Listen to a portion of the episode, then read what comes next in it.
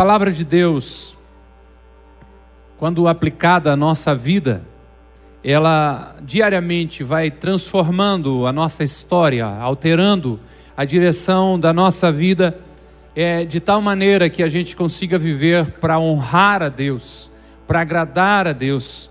E quando fazemos isso, quando temos a nossa vida conduzida pela palavra de Deus e começamos a agradar ao Senhor, com certeza muitas alegrias desfrutamos e inúmeros benefícios para aqueles que estão à nossa volta. Todos são abençoados quando alguém começa a viver a palavra de Deus.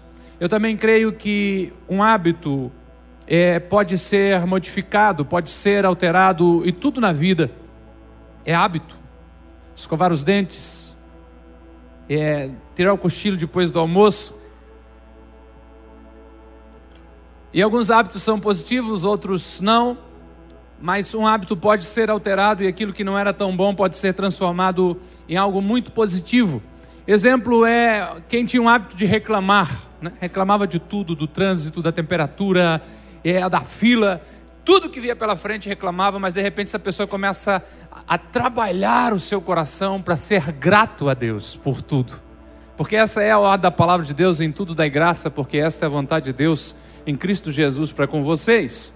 E essa pessoa agora então transforma o mau hábito em um bom hábito de gratidão. Nós vimos isso quando refletimos sobre os 21 dias de gratidão, não foi verdade? E muitas pessoas têm entrado por esse caminho, tenho recebido alguns testemunhos de pessoas que trocaram o hábito de reclamar pelo hábito de agradecer. Que mudança radical, que é, mudança poderosa, magnífica. Estar perto do murmurador, do reclamador é, é, tão difícil, e agora estar perto do coração grato, ele está em festa contínua. Se me falha a memória, quem falou isso foi Spurgeon. O coração grato está em festa contínua. Então, hábitos são desenvolvidos, são alterados. E nós vamos conversar nessa e nas próximas celebrações sobre hábitos. Deixa eu dar o crédito original dessa série, é do pastor Greg Groeschel, pastor americano da igreja Live Church e nós adaptamos, ajeitamos do nosso jeitinho e nós vamos conversar um pouquinho. Eu creio que vai abençoar a sua vida em nome de Jesus. Agora, por que será que hábitos importam? Por que, que é importante os hábitos? Porque pessoas bem-sucedidas fazem consistentemente, rotineiramente, frequentemente o que as outras pessoas fazem ocasionalmente, de vez em quando, quando nunca. Pessoas que têm alcançado sucesso. Crente tem problema com a palavra sucesso, né? Parece que só ímpio pode ter sucesso. Ter sucesso é, é ser bem sucedido naquilo para o qual você foi criado.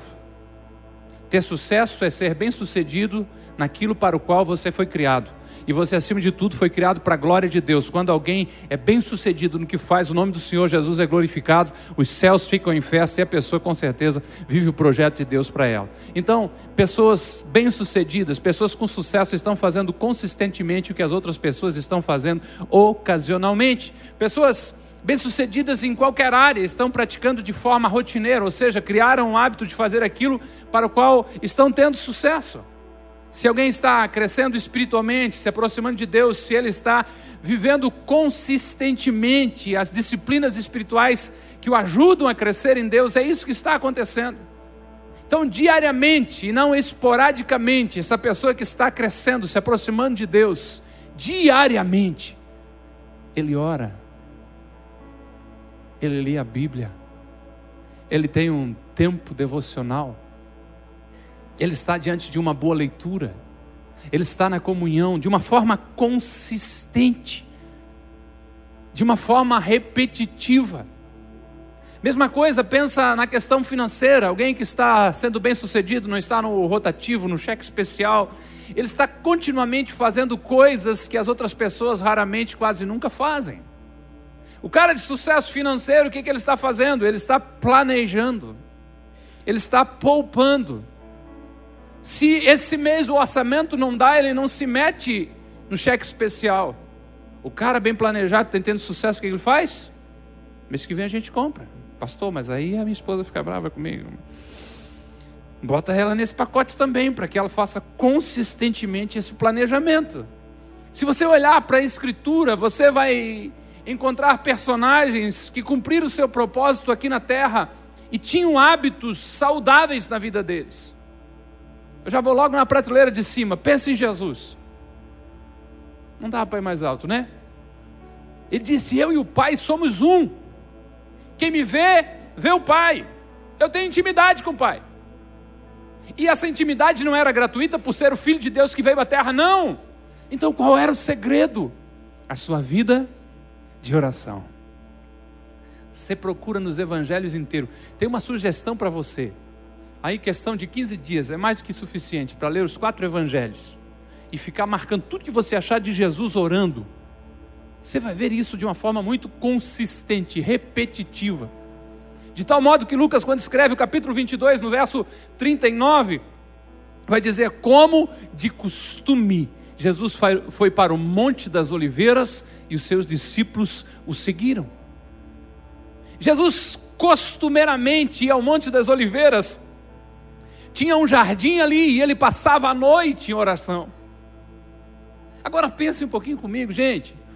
Ministério de Jesus, ministério poderoso, gente indo e vindo o tempo todo, gente querendo ser tocada, ser curada, as pessoas olhando para Jesus dizendo: Uau, você é o cara, esse realmente ninguém fala como ele. Mas Jesus, em nenhum momento da sua história, você não vai encontrar, se fizer essa pesquisa nos evangelhos, Jesus dizendo: Estou sem tempo para orar. Ou algo do tipo: esses discípulos, treinar eles me dá um trabalho. Esses filhos de Boanerges me incomodam tanto, eu não aguento mais isso. Como eu queria estar um pouquinho a sós com o Pai, mas não dá tempo para eu fazer isso. Não, Jesus nunca disse isso. O que você encontra nos evangelhos é Jesus com forte hábito de fugir da multidão. E diz a Bíblia ir para lugares solitários e ali conversar com o Pai. Nenhum sucesso no ministério terreno de Jesus tirou dele esta questão, esta ousadia, esta necessidade, este santo hábito da vida de oração. Hábitos importam. As pessoas bem-sucedidas estão fazendo consistentemente o que as outras fazem ocasionalmente. Cove, um autor e palestrante, disse: os nossos hábitos vão fazer-nos ou quebrar-nos. Nós somos ou nos tornamos o que estamos fazendo repetidamente. É dia após dia, são os hábitos, é isso que a gente está querendo trabalhar. A maioria das pessoas tem planos iguais, estabelece metas semelhantes, mas acaba não colocando em prática. Quando fizemos a semana da virada, entregamos um folder bonito, cada dia um alvo e uma área. Cara de paisagem, spray paralisante. Aonde anda o seu? Você tem certeza que, que foi entregue mesmo? É... Quando é que foi esse negócio? Uma folhinha amarela, com alguns raios assim, tempo de avançar para escrever os alvos. Ah, sei não. A gente tem até alvos, tem propósitos, mas não coloca em prática. E o sentimento, às vezes, é parecido com o do apóstolo Paulo em Romanos 7. Ele diz: Eu não entendo o que eu faço, pois não faço o que desejo, mas o que odeio. Porque tenho desejo de fazer o que é bom, mas não consigo realizá-lo. Pois o que faço não é o bem que desejo, mas o mal que não quero fazer, esse continuo fazendo. Não parece a gente falando? Realmente eu não me entendo. Eu quero parar de comer pão, parar de comer macarrão, massa, parar de comer frituras. Eu não me entendo, eu quero parar de procrastinar. Essa palavra é difícil, mesmo sendo domingo. Empurrar com a barriga, outra hora eu resolvo procrastinar. Eu quero economizar, eu quero me organizar, eu quero parar de gastar demais. O que eu quero fazer é o certo, mas eu não consigo. Em vez disso, o que eu faço é o que eu não quero, é o que eu odeio. Eu quero fazer o que é certo, mas não consigo. Eu quero fazer o que é bom, mas não dá. Eu não quero fazer o errado, mas é o que eu acabo fazendo. Quantas vezes já prometi para mim que não faria mais isso? Fala mal do pastor, mas ainda não venci. Hoje o Senhor vai me dar graça, eu vou conseguir. Aleluia. E aqui começa a, a lamúria, a choradeira. Eu sou assim mesmo. Eu nunca vou mudar, eu nunca vou conseguir atingir os meus objetivos. E se faz uma ligação entre o meu fracasso e a minha identidade, o, os meus erros e quem eu sou. A ponto de no verso 24 o apóstolo Paulo dizer: Miserável homem que sou. Esse cara é espetacular, esse cara é extraordinário, mas olhando para ele, tem hora que ele se sente assim: ó, oh, que pessoa miserável que sou, que fracasso que eu sou. Eu não sou disciplinado como eu gostaria, eu não estou me tornando tão parecido com Cristo como eu gostaria, eu sou um cara miserável. Então ele faz uma pergunta que expande o seu pensamento, abre a forma de, de ele pensar. Ele se pergunta: quem é que vai me livrar de mim mesmo? Quem me libertará deste corpo que está sujeito à morte? Se o texto de Paulo acabasse aqui, nós iríamos embora triste, chorando, se realmente não tem o que fazer, pastor. A gente é assim. Esse pessoal aplicado que diz que vai dedicar um instrumento e de repente o cara vira extraordinário. Isso aí é, é um ou outro. Esse pessoal que começa a trabalhar faz tudo certinho, tudo direitinho, é um CDF. É umas coisas fora da curva. Mas não é para qualquer um essas coisas, pastor. Esse pessoal que ora tudo certinho, lê a Bíblia, é meia dúzia. Está vendo o apóstolo Paulo? Estou ferrado. Quem me livrar de mim? Não tenho o que fazer.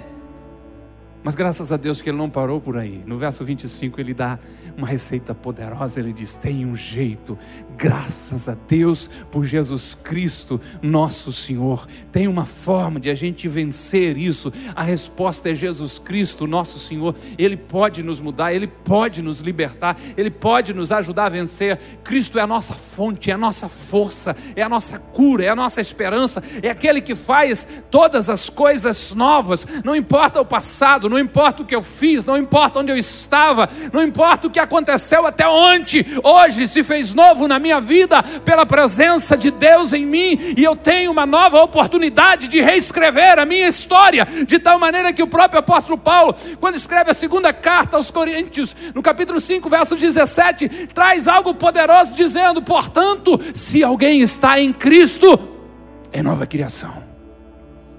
As coisas antigas, ó ficaram para trás. E eis que surgiram coisas novas. Sabe o que eu estou me lembrando? Tem uma neurocientista, doutora Carolina Leaf, ela descobriu sobre a, a, a neurogenese de que todos os dias novos neurônios nascem na sua mente. Algo novo está acontecendo nessa noite, nessa reunião aqui.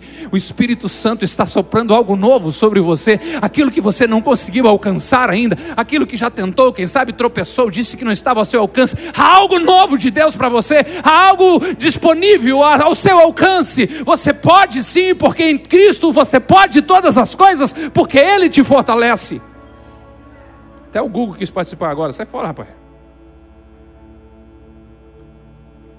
Eu oro para que você experimente toda a vida plena e abundante que há em Cristo Jesus, toda a vida disponível, conquistada na cruz de Cristo para você.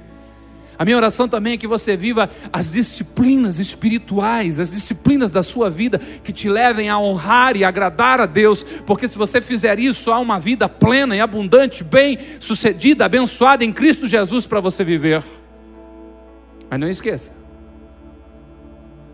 as pessoas de sucesso estão fazendo consistentemente, repetidamente, o que as outras pessoas fazem ocasionalmente. Boa intenção nós temos, hã? Quero ficar forte, saudável, quero economizar uns trocados, eu quero buscar mais a Deus, eu quero isso. Aleluia! Queremos ter vida saudável, sim, queremos economizar, queremos ter recursos para viajar, para aposentadoria. Queremos ser parecidos com Jesus cada dia mais, mas na maioria das vezes falhamos. Eu queria te dar três razões, apontar três razões porque, mesmo tendo boas intenções, nós falhamos em ser alguém para o qual Deus nos fez para ser. Três razões para você perceber de que às vezes o sucesso não vem, ser bem sucedido não acontece por causa delas. E a primeira é: nós focamos no que queremos e não nas atitudes para alcançar. Nós nos concentramos no que queremos ter ou ser, mas não prestamos atenção no que é preciso fazer para chegar lá. Nós queremos ter uma saúde melhor, um casamento melhor, uma saúde financeira. Nós queremos ser mais parecidos com Cristo, ter mais intimidade com Deus. A maioria de nós tem metas parecidas. Eu acho que não tem ninguém aqui, se tiver, nós vamos orar para Deus melhorar essa cabeça. Que diz assim: esse ano eu quero aumentar o meu colesterol ruim, o LDL, né? Quero que vá lá para as alturas e também um pouco de, de, de açúcar no sangue. Esse ano eu quero arrebentar a boca do balão, é a minha meta 2019. Não. Nós queremos melhorar.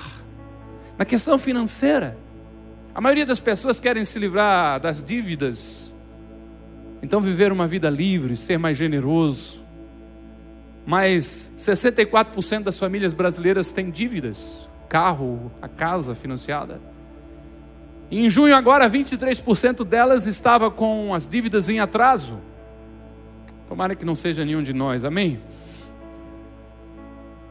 E nós não conhecemos ninguém que está por aí dizendo: estou torcendo esse ano para eles aumentar o juro desse meu financiamento, porque eu quero assim que fique mesmo impagável assim.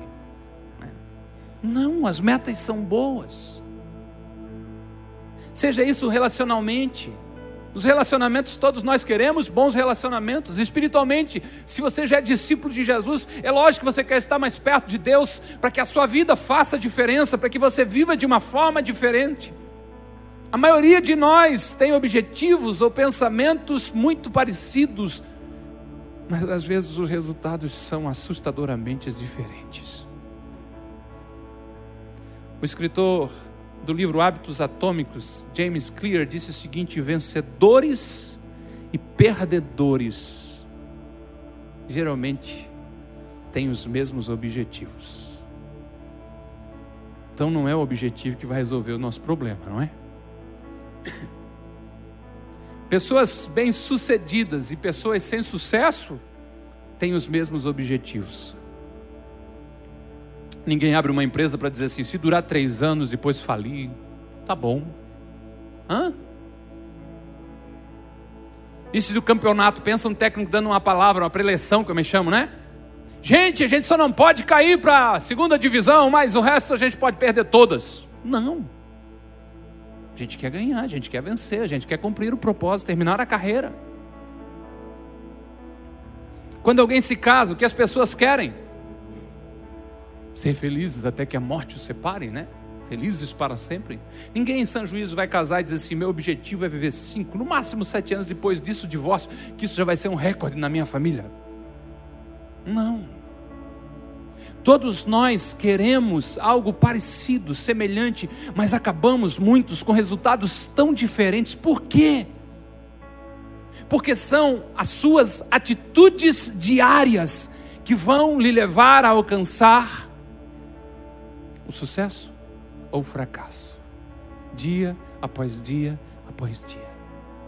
São as suas atitudes do dia a dia os seus objetivos não determinam o seu sucesso, a sua rotina sim. Aqui está a primeira razão porque não alcançamos o sucesso, apesar de ser bem intencionado. Nós focamos no que queremos, mas não nas atitudes para alcançar. Não é suficiente desejar, estabelecer, planejar, anotar na parede, fazer metas, tudo isso é importante, mas sozinho eles não te levam a alcançar o que você deseja. Mas aquilo que você se dispõe a fazer diariamente, que você encaixa na sua rotina, isso sim te leva a viver uma vida bem-sucedida. O que eu estou dizendo para você, eu encontro na Bíblia, nas páginas sagradas. Homens e mulheres fiéis que levaram a sério os seus hábitos, pessoas que no dia a dia tinham compromisso com uma rotina que honrava Deus. Pense num homem extraordinário, Daniel, o profeta, tem o seu livro com o nome dele, né? Se você focar em quem foi Daniel, você pode ficar frustrado. Ele era um cara invejável para a época dele. Teve posições no governo de três reis, impérios diferentes. Nabucodonosor, Beltesazar, Dário. Daniel, na época de Nabucodonosor, foi nomeado governador de toda a Babilônia, encarregado dos sábios. Já na sua quem sabe quase terceira idade, foi colocado como supervisor de governadores. Que cara fantástico, eu quero ser como ele. Qual é a razão número um para não se ter sucesso? Nós focamos no que queremos e não nas atitudes para alcançar.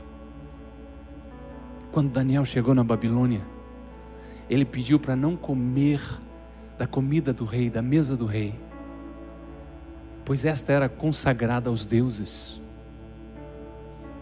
Qual é a rotina de Daniel? Qual é o seu hábito? Ser separado para Deus. Em Daniel 1 e 8, então com pressa de acabar, deve ter uma pizza esquematizada aí, né? A Bíblia diz que Daniel, contudo, decidiu não se tornar impuro com a comida e com o vinho do rei. E pediu aos chefes dos oficiais, o cara encarregado da comida dele, de outros jovens, que para Daniel e seus três amigos não servisse essa comida do rei. É lógico que o encarregado ficou preocupado, naquela época geralmente se resolvia na espada, né? Se a aparência de Daniel e de seus amigos não estivesse boa, se eles começassem a adoecer, o rei cobraria desse cara responsável pela comida. O que está acontecendo? Então Daniel pediu para ele fazer uma experiência de dez dias, dando apenas brócolis, seu Ricardo. O Ricardo pegou no meu pé oferecendo pizza de brócolis. Agora, toda vez que eu falar de comida, eu vou me direcionar para ele, lembrando que ele é apaixonado por brócolis. É o líder de jovens dessa igreja, um homem extraordinário. Convide na casa dele e faça alguma coisa com brócolis. Vegetais e água. Passados dez dias, a Bíblia diz que eles pareciam mais saudáveis e mais fortes que os outros jovens que continuavam comendo da comida da mesa do rei. E assim o encarregado tirou a comida especial, tirou o vinho do rei, e agora começa a servir a Daniel e os seus amigos com vegetais. A vida de Daniel começou a perder a graça agora, não começou? Quem é o Daniel? Aquele cara, quero ser como ele. É, a, a dieta dele é é rúcula, abobrinha ensopadinha e o tal do brócolis. Qual o erro que nos leva a não ter sucesso, a não ser bem sucedido? Nós focamos no que queremos e não nas atitudes para alcançar isso. A história de Daniel é muito linda, o tempo passa, os reis caem e se levantam. Quando chega no governo de Dário, tudo parecia ir muito bem com Daniel, como já falei, supervisor de governadores, e a sua capacidade, e a sua destreza, a sua habilidade, a sua pureza atraiu o ódio dos seus companheiros de trabalho. Eles bajularam o rei de tal maneira que o rei agora é convencido por esses homens, emite uma lei dizendo: ninguém pode orar a nenhum outro Deus a não ser o rei. E quem desobedecer, o que acontece? A gente sabe a história? Cova dos leões. Aí chega em Daniel capítulo 6, verso 10, e o texto diz: Quando Daniel soube do decreto que tinha sido publicado, foi para casa, para o seu quarto, no andar de cima, cujas janelas estavam voltadas para Jerusalém, e ali fez o que costumava fazer. Três vezes por dia ele se ajoelhava e orava, agradecendo ao seu Deus. Ele não mudou o seu hábito, ele não negociou, ele não deixou para depois. Quantas vezes a gente chega empolgado aqui, hã? nesse momento começa a deixar o papel, caneta e rola solta, fazer isso, fazer aquilo, outro. Vou começar de manhã agora, não faço nada antes de eu fazer o devocional e orar. E de repente o celular só faz um barulhinho. Já foi. Já está na hora, não deu mais tempo. Estou falando de hábitos inegociáveis, de pequenas disciplinas que geram grandes resultados inegociáveis. Olhe para a vida de Daniel. Olha o que está em jogo. Se você não parar de orar, se você não quebrar o seu hábito de buscar a Deus três vezes por dia, você vai ser jogado na cova dos leões, porque agora só se ora ao rei. Daniel diz: Eu não tenho nada a ver com as consequências, eu tenho um compromisso é comigo, e o que está ao meu alcance, o meu alcance, eu tenho uma rotina a ser cumprida, e dentro da minha rotina e do meu propósito com Deus, eu vou orar três vezes ao dia, e ponto final. Ele não temeu os leões, ele tinha uma fé invejável, desejável, mas que foi construída pelo seu hábito. Por anos e anos, Daniel tinha decidido que três vezes ao dia, todos os dias, ele parava para ter tempo a sós com Deus. Três vezes ao dia. Se você quer crescer a sua fé,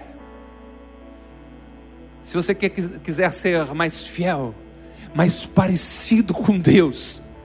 Se você não quiser temer de enfrentar os leões, desenvolva o hábito inegociável de estar a sós com Deus. Qual é o nível? Qual é a intensidade? Inegociável, consistentemente, repetidamente. Eu li um trecho da biografia de George Miller, um inglês que foi pai de órfãos, manteve orfanatos com centenas de crianças por muito tempo vivendo da fé. Aquele homem tinha um caderno com 50 mil orações respondidas. Um dia ele está na sua casa, uma das suas auxiliares, ou empregada, não sei se uma doméstica, foi ao quarto de oração dele, bateu e disse: Seu Jorge, a rainha da Inglaterra está aí, quer falar com o senhor.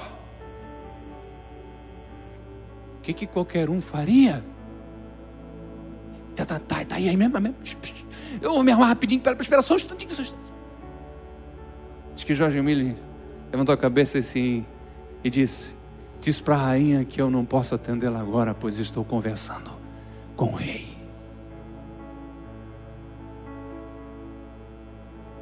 É Daniel dizendo: Eu não vou abrir mão deste propósito. Aqui está o erro que muitas vezes cometemos. Queremos resultados diferentes, mas não queremos mudar a nossa rotina. Se perguntar, nós vamos dizer: eu quero ter uma vida saudável, eu quero ser mais organizado, eu quero ser finalmente livre das dívidas. O problema é esse. Precisamos mudar a rotina que cria esses resultados ruins. Se nós corrigimos o que estamos fazendo, como estamos vivendo, os hábitos da nossa vida, os resultados se corrigem sozinhos.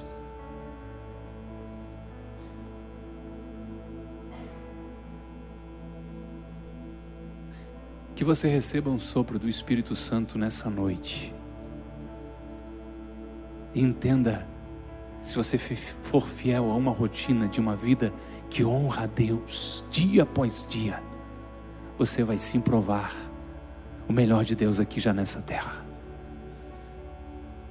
Quais são as razões por que não temos sucesso mesmo tendo boas intenções? A primeira é esta: focamos no que queremos e não nas atitudes. Mas há uma segunda: nós não vemos o progresso rápido o suficiente.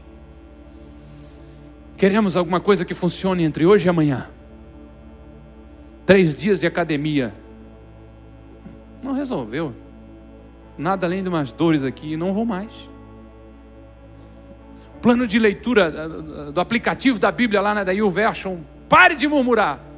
Pastor, estou lendo 30 dias e ainda estou murmurando. Ô cristão, tu está murmurando uma vida inteira e nunca percebesse isso, agora tu já está percebendo que não está fazendo efeito, daqui a pouco vai. Nós não temos sucesso porque não havendo progresso a gente desiste. Começa a economizar. Não vou mais tomar aquele cafezinho lá no seu João lá. E vou fazer o seguinte: vou deixar o carro em casa, vou começar a ir de bicicleta para o serviço. Preciso economizar, tem que resolver esse problema financeiro. O pastor falou lá. Quero me ver livre dessas dívidas. Final do mês sobe um, baixa outro. 150 reais. Faz nem coscas. Você é mais chique. Cócegas. Isso não resolve meu problema. Então, logo, não adianta, não resolve. O fato de você não ver o resultado com rapidez o suficiente leva você a cometer um erro. O erro de concluir erroneamente, erradamente, que pequenas boas decisões não vale a pena, não importam muito. Muito chego à conclusão que o hábito de honrar a Deus nas pequenas coisas, a pequena e fiel decisão de orar e ler a Bíblia diariamente, não faz grande diferença. Agora pensa também no lado oposto, pequenas decisões não tão boas. O cara passa três horas, vamos no cara que é meu amigo, né? E a gente se entende depois na rede social ou no videogame. Alguém que esqueceu de deixar o videogame em casa para os primos. Né? Tem homem casado, acho que joga essas coisas ainda, só, só acho. Né? E a irmã nem aproveitou para gritar: Fala Deus, ela não está ajudando.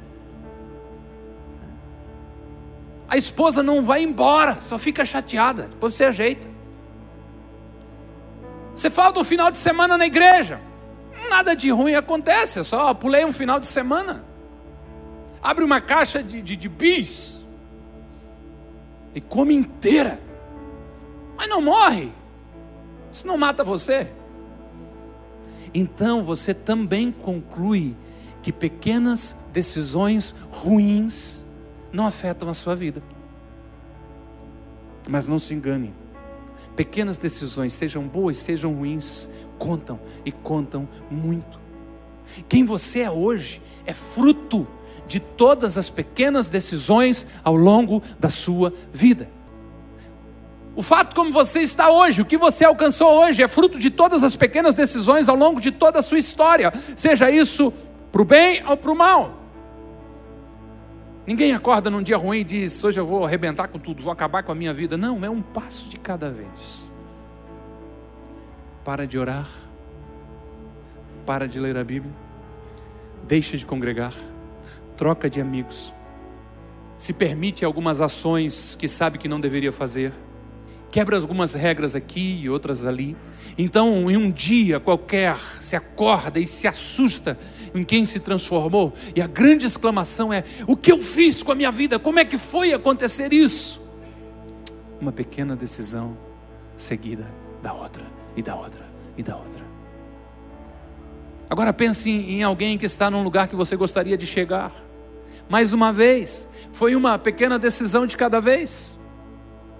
Momento de sacrifício aqui, outro momento de sacrifício ali.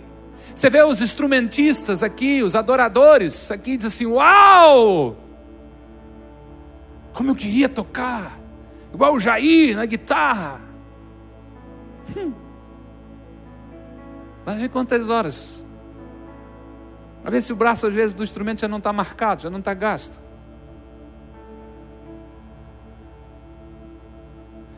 É dessa maneira. Um sacrifício aqui, uma pequena disciplina ali repetida vez após vez, aquilo que ninguém vê, um tempo gasto em oração, um jejum toda semana, um tempo para buscar o rosto de Deus, aquelas conversas difíceis que é necessária para reparar erros passados, fidelidade, perseverança, isso tudo foi que impulsionou a chegar lá. Uma pequena decisão após a outra ao longo do caminho, e agora todos olham e querem ser iguais. Suas boas decisões não são desperdiçadas, elas estão guardadas. Assim como quando plantamos uma semente na terra, ela não nasce no estralo, você jogou, tampou, nasceu, não. Eu nasci e me criei aqui no bairro São João, mas nós tínhamos um terreno ali, plantamos de tudo: feijão, milho, pepino. E às vezes, quando era menor, ia um dia, ia no outro, nada acontece. Será que deu errado? Será que não funcionou dessa vez? Mas um dia, você chega lá e tem um pequeno brotinho surgindo. E se continuar recebendo os nutrientes, o sol, a chuva e tudo mais, de repente vai se transformar numa grande árvore, mas começou com uma semente. Esse exemplo é parecido com a senhora colocando uma panela de água no fogo. A temperatura da panela é ambiente, da água na panela é ambiente. 20 graus, há fogo embaixo da panela, está tudo certo, só que parece que nada está acontecendo. Você não percebe na hora, mas de repente ela está em 30 graus, em 50, em 70, em 90 graus. E num determinado momento ela chega em 100 graus, e não é apenas uma água quente, está fervendo. É isso que os hábitos fazem, é isso que acontecerá com você um hábito de orar aqui, outro de fazer o devocional ali, outro de ter a disciplina de jejuar toda semana, a colar, um compromisso de honrar a Deus em tudo, mais um hábito saudável, mais uma disciplina espiritual. Você pode não estar vendo o resultado ainda, mas a temperatura está subindo. Em algum momento, a robustez da sua fé, a fortaleza de Deus que há dentro de você vai se tornar óbvio, vai se tornar claro. E um dia qualquer as pessoas vão ficar impressionadas com a sua forma de servir a Deus. É assim com a sua forma física, com as suas finanças, com seu casamento. Você trabalha passo a passo, hábito após hábito, uma pequena decisão depois da outra. Mas no momento as pessoas vão olhar para você e vão dizer que você teve sucesso da noite para o dia. E sucesso da noite para o dia foi construído em uma vida toda. Eles não têm ideia dos sacrifícios, de toda fidelidade, de toda consistência, do superar a própria dúvida, do falhar e recomeçar, do orar buscando a Deus, do suportar a crítica. Isso é interessante. Sabe por quê? As coisas que ninguém vê trazem os resultados que todos querem. Pode ser que você, o exemplo não seja bom, né? Você não queira isso, mas ninguém me viu, com exceção dos mais chegados da casa e dos obreiros, jejuando essa semana, orando, lendo a Bíblia, estudando, se preparando. Nós não vimos o ministério de louvor em casa, tirando as músicas, vindo às cinco horas para o ensaio. São as coisas que ninguém vê que faz chegar aos resultados que todos querem. Não é isso? Os treinamentos, aplicação. As pequenas decisões eles não veem, mas trazem os resultados que eles esperam. Abra mão do erro de querer ver o progresso rápido demais. A semente está germinando, vai aparecer no tempo certo. A água está aquecendo, é só questão de tempo e a fervura vai vir à tona. Se você não desistir da sua fidelidade e de continuar buscando o rosto de Deus, haverá um momento que todos perguntarão: da onde surgiu esta mulher? Da onde veio este homem? Veio do lugar secreto com Deus e dessa consistência, desse dia a dia, dessas práticas repetidas e acrescentando. Haverá um momento em que a honra de Deus vai me alcançar, haverá um momento em que o Senhor soprará sobre mim o seu espírito e me levará a cumprir o seu propósito, as coisas que eles não estão vendo, levará você a viver o que muitos querem. O apóstolo Paulo escreve aos irmãos da galáxia, capítulo 6, verso 9, aos Gálatas, e dizendo: Não nos cansamos de fazer o bem e ele ensina duas coisas.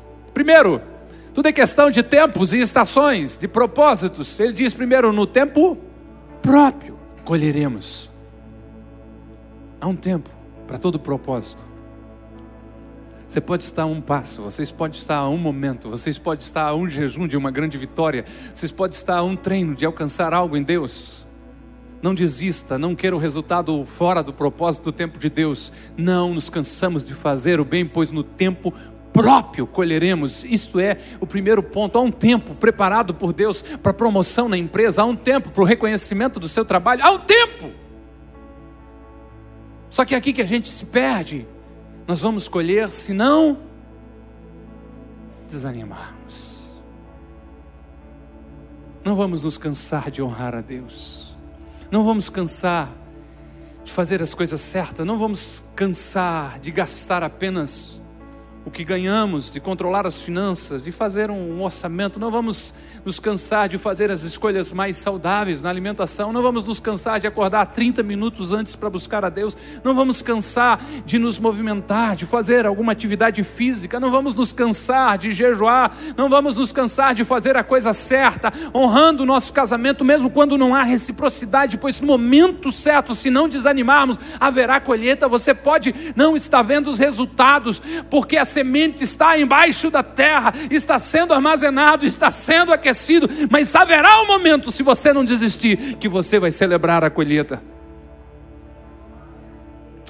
Por que falhamos em avançar, em ser bem-sucedidos? Primeiro eu falei, nós focamos no que queremos e não nas atitudes para alcançar. Nós não vemos o progresso rápido o suficiente, por isso desistimos. E eu estou concluindo aqui a terceira razão que nos leva a falhar é que a nossa identidade distorcida prejudica o nosso sucesso. O que, que o inimigo faz? O inimigo tenta conectar as suas falhas à sua identidade.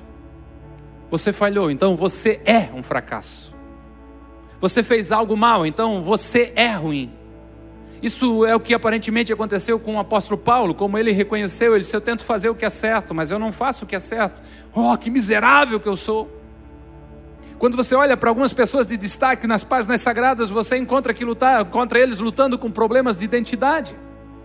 Aconteceu alguma coisa na história de Moisés de que ele achou que não tinha capacidade. Quando Deus o chama, ele diz: Eu não sei falar. Ele identifica o seu fracasso com a sua identidade e ele prejudica o seu potencial e o seu sucesso. Aconteceu isso na vida de Gideão. Ele pegou algum fracasso da sua vida e transformou na identidade. Eu sou assim. Gideão diz: Eu sou o mais fraco, eu sou o menor da minha comunidade. Quantos de nós já não dissemos algo parecido com isso? Eu não sou bom com dinheiro, nunca fui bom com dinheiro, nunca vou ser rico, por isso que eu gasto mesmo. Troque isso aí por qualquer coisa. Eu não sou disciplinado. Esse negócio aí de comer direitinho, de se movimentar, não é para mim, isso é para o outro lado. Eu não sou organizado. Eu nunca fui bom nos relacionamentos. Não teve uma amizade que eu comecei que eu não terminei brigando. Eu não consigo fazer isso. Os nossos fracassos se transformam na nossa identidade. O problema é que uma identidade não saudável cria hábitos imprudentes, inconsequentes, irresponsáveis. Então, esses hábitos, esses hábitos ruins reforçam essa identidade doente. Se torna um ciclo. Como eu não sou bom com dinheiro, eu gasto mais. E como eu gasto mais, aí mesmo que eu sei que eu não sou bom com dinheiro. Então, eu fico girando entre a minha identidade e os meus hábitos ruins.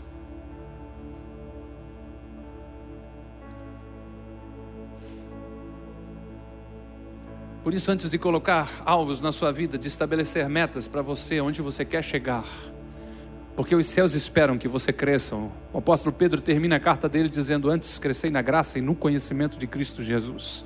Há uma expectativa do céu para que você brilhe, há uma expectativa do mundo para que você realmente atinja o seu pleno potencial de tal maneira que eles vejam as suas boas obras e glorifiquem o seu Pai que está nos céus. Foi a, a, palavra de Deus que garante que Deus colocou você por cabeça e não por cauda. Não importa a função que você estiver, seja o melhor. O próprio sábio diz de que um homem de bem, um homem perito na sua arte, vai trabalhar para príncipes e não para pessoas de qualidade inferior. Mas antes de você estipular tudo isso, antes de você colocar metas, se pergunte: quem eu quero ser? Não o que eu quero fazer, mas comece com a sua identidade e pergunte: quem eu quero me tornar? O que, que eu quero ouvir as pessoas falando a meu respeito? Quem eu quero ser? Quem sabe você diga, eu quero ser um homem de Deus verdadeiro, uma mulher de Deus. É um bom alvo. É um bom propósito. Você pode dizer, eu quero estar limpo, eu quero estar sóbrio. É uma grande meta. Romper com aquilo que está prendendo você. Eu quero ser um bom pai, eu quero ser uma boa mãe, eu quero ser um excelente esposo. Eu quero me livrar das dívidas. quero ser uma pessoa livre, liberta disso. Eu quero ser saudável. Eu quero reconhecer o meu corpo como um presente de Deus, um templo, uma casa para o Espírito Santo de Deus. Por isso eu quero torná-lo saudável. Aqui está a chave: as suas ações moldam a sua identidade, e a sua identidade dá forma para suas ações. Não entendi isso, fica mais claro eu dizendo o seguinte: quando você sabe quem você é, você sabe o que fazer. Eu sou um homem de Deus, então eu tenho que agir a partir desse ponto, essa é a minha identidade. Sou uma mulher de Deus, então eu ajo a partir da minha identidade. Quem você quer ser? Se você tem a resposta, então você sabe a coisa certa a fazer. A identidade conta muito. Digamos que você está lutando para parar de tomar refrigerante. Peguei leve, né? E alguém chega e lhe diz: Quer refrigerante? Se você disser não, eu estou tentando parar de tomar refrigerante. Você identifica a sua identidade como alguém viciado em refrigerante. Eu estou eu sou um viciado tentando parar de tomar refrigerante. Se por outro lado você dizer, não, eu não tomo mais refrigerante, a sua identidade está dizendo isso é parte do meu passado, isso é parte de uma história que ficou para trás, não faz parte mais da minha realidade. Se refrigerante não teve graça, vem para outro ponto. Você não é um pecador lutando para ser santo. Todos pecaram, eu sou um pecador, luto para ser santo. A sua identidade não é mais de pecador, você foi justificado, purificado. Você agora então tem uma nova identidade. Qual é a sua nova identidade?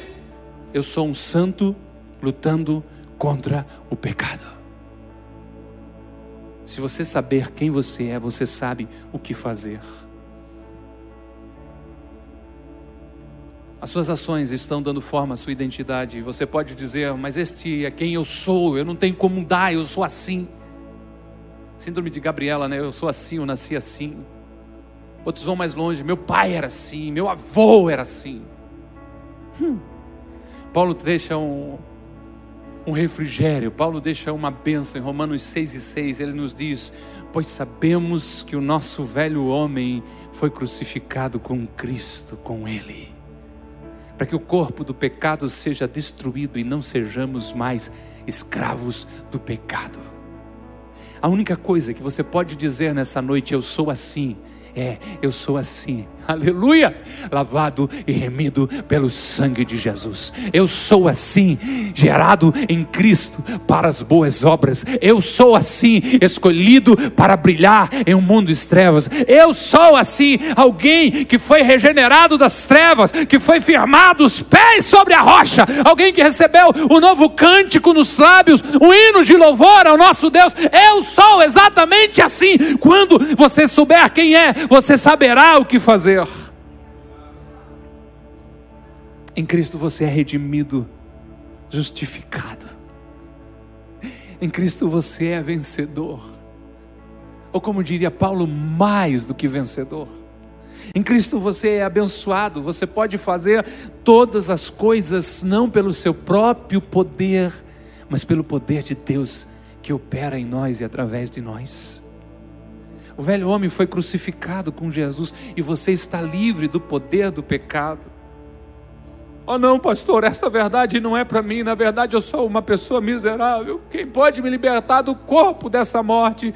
Já citamos esse texto. Diga como o apóstolo Paulo: graças a Deus, o seu filho Jesus Cristo, meu Senhor, pode me libertar. Ou melhor, o seu filho já me libertou. Eu sou livre.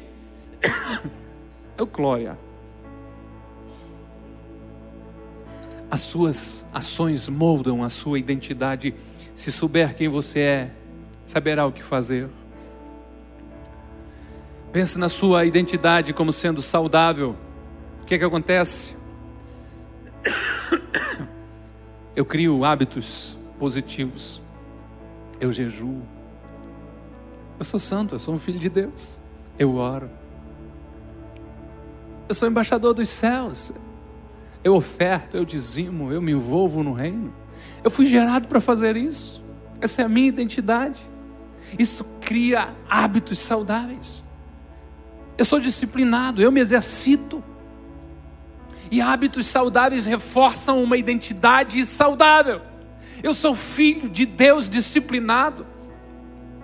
Eu sou um servo voluntário no reino de Deus. Eu sou embaixador de Deus na terra. Eu sou aquele que faz a diferença no mundo. Quem você quer se tornar? O que que você deseja ouvir que as pessoas digam sobre você? Ele ou ela ama Jesus. Olha, este homem é apaixonado pela sua esposa. Ele é um ótimo pai, ou ela é uma ótima mãe. Pastor, a Deus falou de mordomia, ele é um mordomo sábio, cuida de tudo que foi confiado a ele sua saúde, sua influência, seu casamento, seu dinheiro, seu tempo. Ele usa tudo que o Senhor colocou nas suas mãos para glorificar a Deus. Quando souber quem é, saberá o que fazer. Nenhuma ação isolada, única, vai mudar a sua identidade, mas ações consistentes ao longo do tempo começam a mudar a forma como você se sente sobre si mesmo e começam a alterar a sua identidade. Porque pessoas bem-sucedidas fazem consistentemente o que as outras fazem de vez em nunca, ocasionalmente. O que você quer ser? Que a sua escolha seja: eu quero ser como Jesus. Eu quero ser como Ele, cheio de amor, cheio de graça, cheio de verdade. Eu quero refletir o amor de Deus neste mundo. Eu quero ser como Jesus. Eu concluí Deixa eu refrescar a sua mente, sei que foi bastante informação. Nós vimos três razões por que falhamos. Agora, Pense em corrigir cada uma delas para ser bem sucedido e cumprir o seu propósito.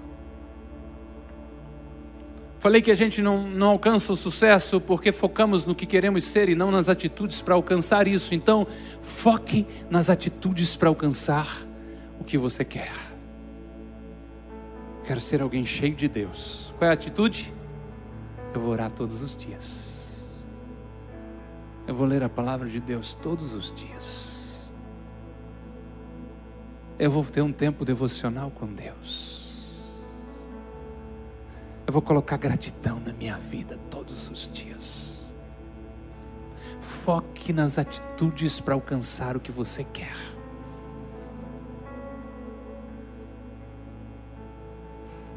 Quero tocar com uma mila.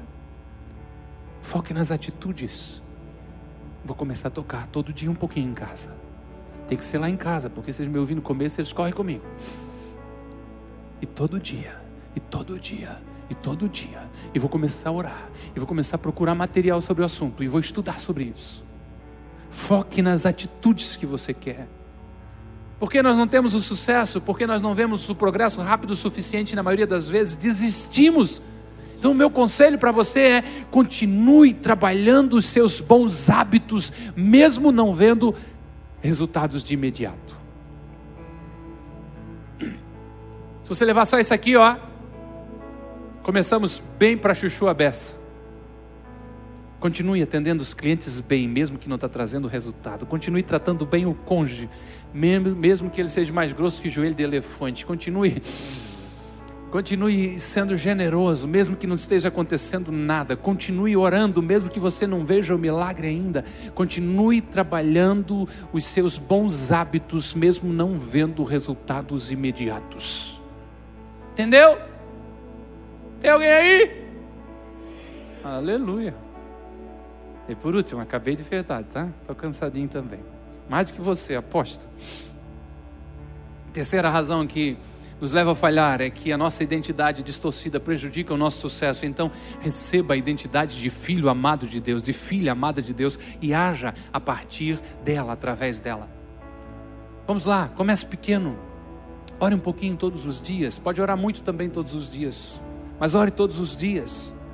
Leia a Bíblia todos os dias. Não é opcional para alguém que quer andar com Jesus. Não é. Agradeça todos os dias, melhore a sua alimentação, economize um pouquinho toda semana. Um cara na minha idade, se estivesse guardando um real por dia, tinha uns 15 pilas sem juros, só de capital. Isso capitalizando vai dar um monte, né, Vitão? Vai dar uma soma grande. Dá para dar um baita de um passeio. Um real por dia, mas você não guarda, porque para guardar 100 por dia você não dá conta, e um real você não quer guardar. Comece pequeno, comece a economizar um pouquinho. Se exercite um pouquinho, dê uma volta no quarteirão. E eu faço votos que o seu quarteirão seja bem grande. Expresse amor pelo cônjuge, pelos filhos diariamente. Comece pequeno, mas desenvolva bons hábitos e que o nome do Senhor seja glorificado na sua vida. Pequenas disciplinas, grandes resultados. Esteja em pé por bondade.